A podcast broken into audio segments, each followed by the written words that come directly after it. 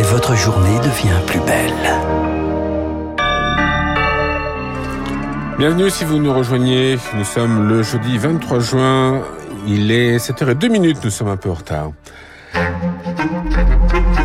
6h30, 7h30, la matinale de Radio Classique.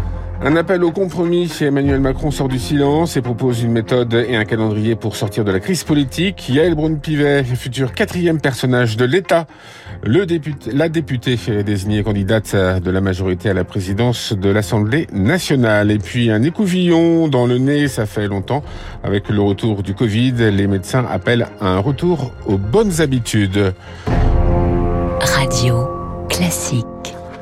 Bonjour Charles Bonner. Bonjour Eric, bonjour à tous. Et on démarre ce journal avec Emmanuel Macron, bien sûr, qui fixe la méthode pour sortir du blocage. Pas d'union nationale, mais un appel à la responsabilité des oppositions. Une allocution après deux jours de consultation des forces politiques, huit minutes en direct à la télévision et un rappel. Nous avons gagné les élections, la présidentielle et les législatives.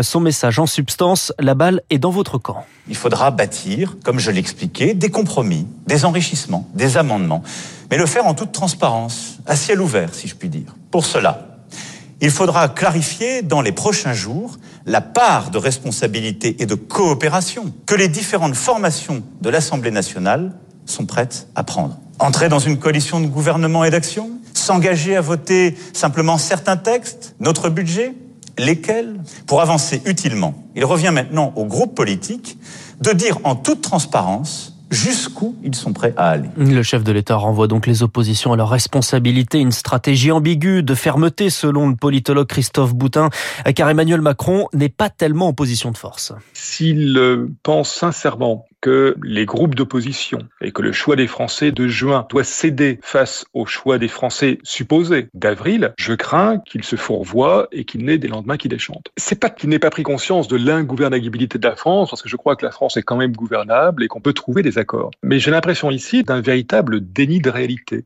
Le président devra revoir éventuellement euh, sa prétention à voir la Chambre qui vient d'être élue appliquer plus ou moins bien, mais appliquer le programme qu'il a présenté en avril dans son intégralité, se fait peut-être des illusions sur le sujet. Voilà. Et mes propos recueillis par Rémi Vallès sur le calendrier. Emmanuel Macron donne 48 heures pour répondre. Il s'envole pour un sommet européen aujourd'hui et demain. Quelques minutes après, Jean-Luc Mélenchon accusait le président de réinterpréter le paysage politique. L'exécutif est faible, l'Assemblée nationale est forte, dit le leader de la NUP. Les républicains de leur côté estiment qu'il n'y a pas d'alternative au dialogue et Jordan Bardella du Rassemblement national veut quant à lui un groupe ferme mais constructif. Le 7h04, le groupe RN qui se réunit formellement pour euh, la première fois aujourd'hui. Après la visite des lieux, place au travail à l'élection de la nouvelle présidente du groupe. Une simple formalité pour Marine Le Pen. Les socialistes élisent également leur euh, président de groupe avec comme favori le député des Landes, Boris Vallot. Les oppositions s'organisent, la majorité présidentielle aussi. L'organigramme se précise.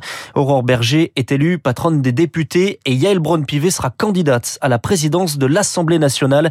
L'élection a lieu mardi prochain.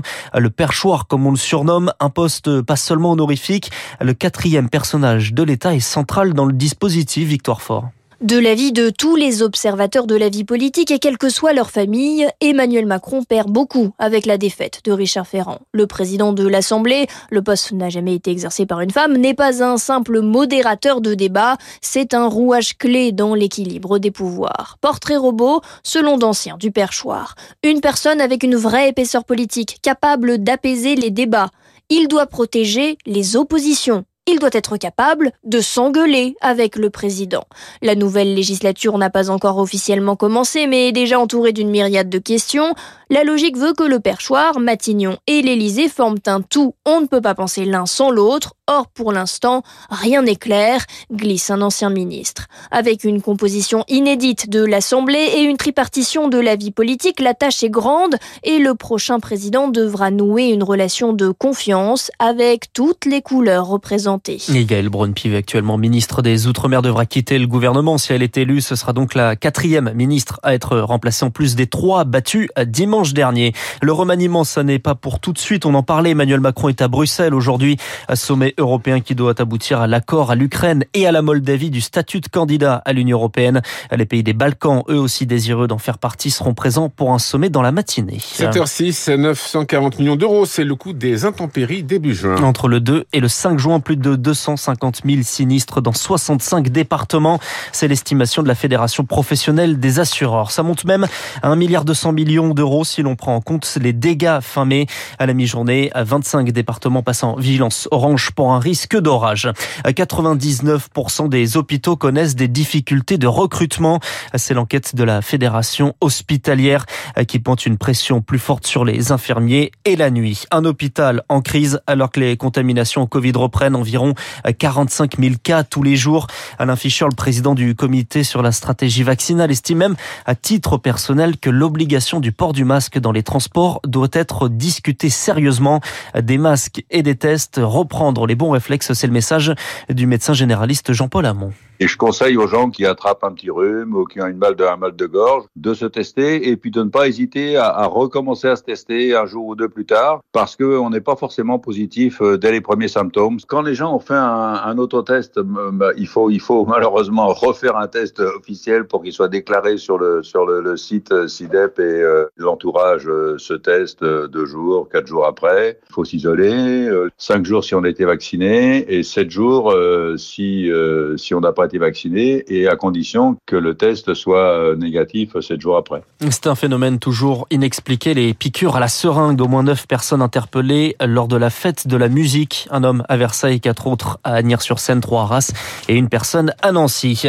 Et une, et deux, et trois médailles pour Léon Marchand, sacré champion du monde en 200 mètres quatre nages hier à Budapest. Avec celle-ci, cela fait aussi trois médailles pour le camp français hier avec Maxime Grousset en argent sur 100 mètres nage libre et Analia Pigré en 50 mètres d'eau. Charles Bonner. Prochain journal à 7h30. Dans un instant, l'édito de François Vidal sur les énergies renouvelables, victimes de l'inflation, et puis l'invité de l'économie, Jean-Charles Simon, fondateur de Station.